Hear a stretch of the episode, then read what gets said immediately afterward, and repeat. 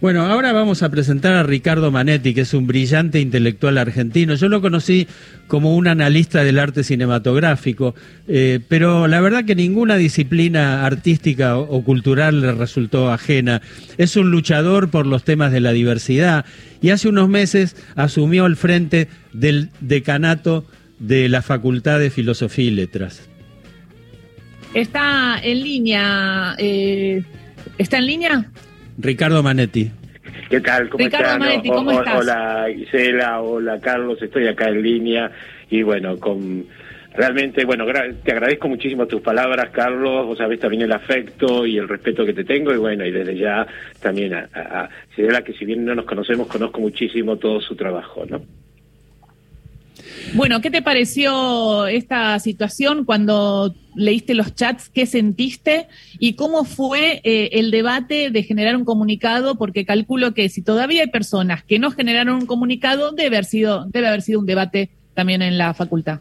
Mira, nosotros cuando nos enteramos de esto a comienzo de la semana, teníamos el día martes, es decir, hace tres días atrás, el Consejo Directivo de la Facultad, y lo primero que nos planteamos de los diferentes claustros, aunque finalmente quién hizo la presentación, porque nos parecía que era el lugar para que lo presentara dentro del Congreso, fue el claustro estudiantil. Esto un poco para señalar también algo que decía recién Carlos, que lo que no han dicho desde el Centro de Estudiantes o el claustro estudiantil en la Facultad de Derecho, aquí fue como una iniciativa que finalmente el documento terminó siendo elaborado por los diferentes claustros, con la iniciativa de estudiantes, pero inmediatamente el claustro de profesores trabajó muchísimo, sobre todo en, un aspecto que creíamos que era fundamental, que es solicitar desde el Consejo Directivo de nuestra Facultad de Filosofía y Letras al Consejo Superior de la Universidad de Buenos Aires que inicie una investigación sumaria para evaluar justamente la incompatibilidad ética entre la participación de Julián Ercolini en estos hechos y su función como docente, que me parece que ese es uno de los ejes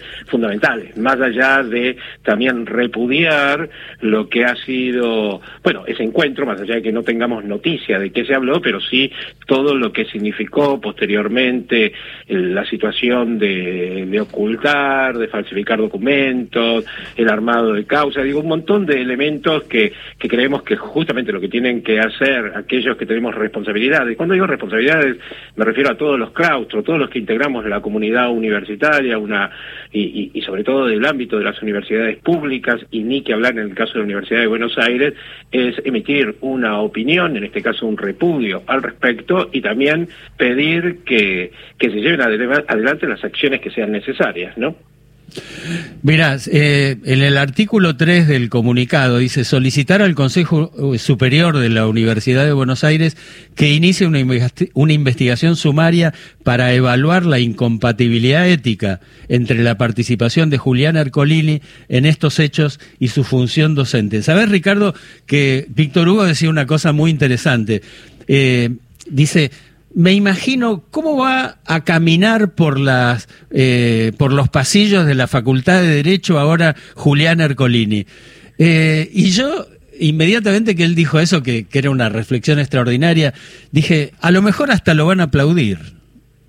Sí, bueno, son, son las realidades que también atravesamos en, en, estos espacios. Y, yo diría que además es importante remarcar en esto que más allá de las diferencias políticas que podamos tener y que esto siempre está presente justamente en, en los ámbitos eh, bueno, de la vida cotidiana y en el ámbito universitario de ella, me parece que lo que hay que acá señalar que eh, el, tema ético va más allá de las diferencias políticas, tiene que ver con un cuidado de nuestras instituciones y allá que se habla tanto del valor democrático, republicano de las instituciones, creo que en, este, en, esto, especialmente la UBA, tiene que poner especial atención, ¿no? Hay un lugar que hace a la ética académica. La ética académica tiene que ver justamente con conceptos tales como la imparcialidad, la independencia, la honestidad académica, el decoro, la transparencia. Digo, hay un montón de, características que son claves. Entonces también, ¿qué, qué, qué puede uno plantearle a un estudiante? Si, si los modos de actuar se contradicen con lo que tiene que enseñar. Pensemos que incluso Ercolini en este momento está dirigiendo una carrera de posgrado, una especialización justamente en administración de la justicia.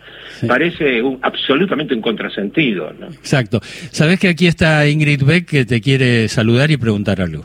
Hola, buenos días, Manetti, ¿cómo le va?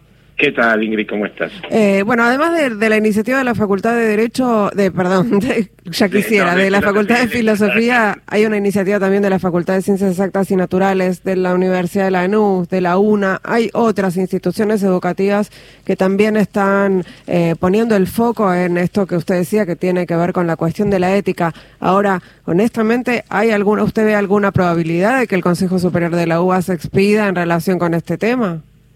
Lo primero que yo plantearía en tal aspecto, yo tengo la responsabilidad como decano de la facultad de presentar este tema el próximo miércoles. Nosotros vamos a tener la última sesión del Consejo Superior de la Universidad el próximo miércoles 14 a, a las 10 de la mañana. Desde ya que lo primero que yo voy a hacer es poder exponer este tema. También es cierto que cuando uno plantea este tema lo que se tiene que votar es si se va a, tratar o no, se lo manda a una comisión. Y mm. quiero acá señalar que es en la última sesión que tenemos en el año, con lo cual, si, si esto significa mandarlo a una comisión, significa directamente no tratarlo, ¿no? Continuar Pero igualmente esto no quita que uno no coloque una palabra y que seguramente se sumen otras palabras.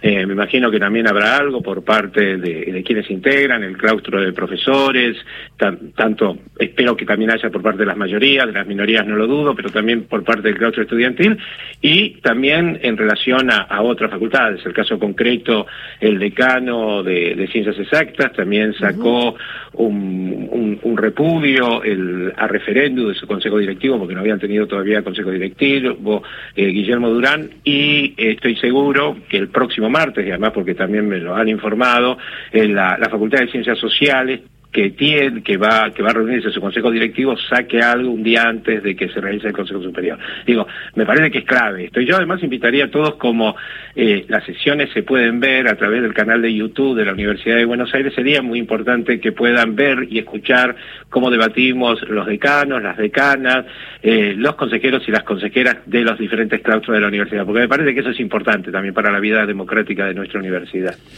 Ricardo, bueno, la última por mi parte. Eh, leí hace un tiempo una nota que te hicieron en, en alguno de los suplementos de página 12 en donde decías que había que feminizar la facultad. Eh, quería saber cómo te va yendo en, este, en esta nueva tarea, ¿no? Que, educativa. Digo, varias, en ese sentido, también vos señalabas hace un ratito, bueno, lo que tiene que ver con mi militancia también, en, en todo lo que hace a las disidencias, a las diversidades, y, en buena medida también es, pensar. Y yo recién hablaba del, del Consejo Superior del Rectorado. Es muy llamativo cuando uno está en el Consejo Superior y encuentra las fotografías de todos los rectores varones de la Universidad de Buenos Aires, ¿no? Y, y, todavía eh, es uno, se pregunta cómo la cómo no, no ha tenido una rectora nuestra universidad. Estos son aspectos que tienen que debatirse porque también hace a una a una política y creo que, que también lo que vaya a ocurrir en, en el Consejo Superior puede dar marcas de lo que son formas también de un sistema patriarcal, que tiene determinadas lógicas de pensamiento y, y también dentro de esas lógicas muchas veces van acompañados de encubrimientos, ¿no? Muchísimas gracias, bueno, por dar a conocer la voz, lo que piensan y por eh, pelear por la democracia, ¿no? Estamos a un día de un nuevo aniversario del Día de la Democracia y es muy, pero muy importante. Gracias, Ricardo. Bueno, gracias y, también es importante esto que acabas de decir, recordar que mañana es 10 de diciembre y lo que significó la recuperación democrática. Un saludo enorme para, para todos. Un abrazo, Ricardo. Ricardo Manetti, decano de la Facultad de Filosofía y Letras de la UBA, pasó por Radio Nacional.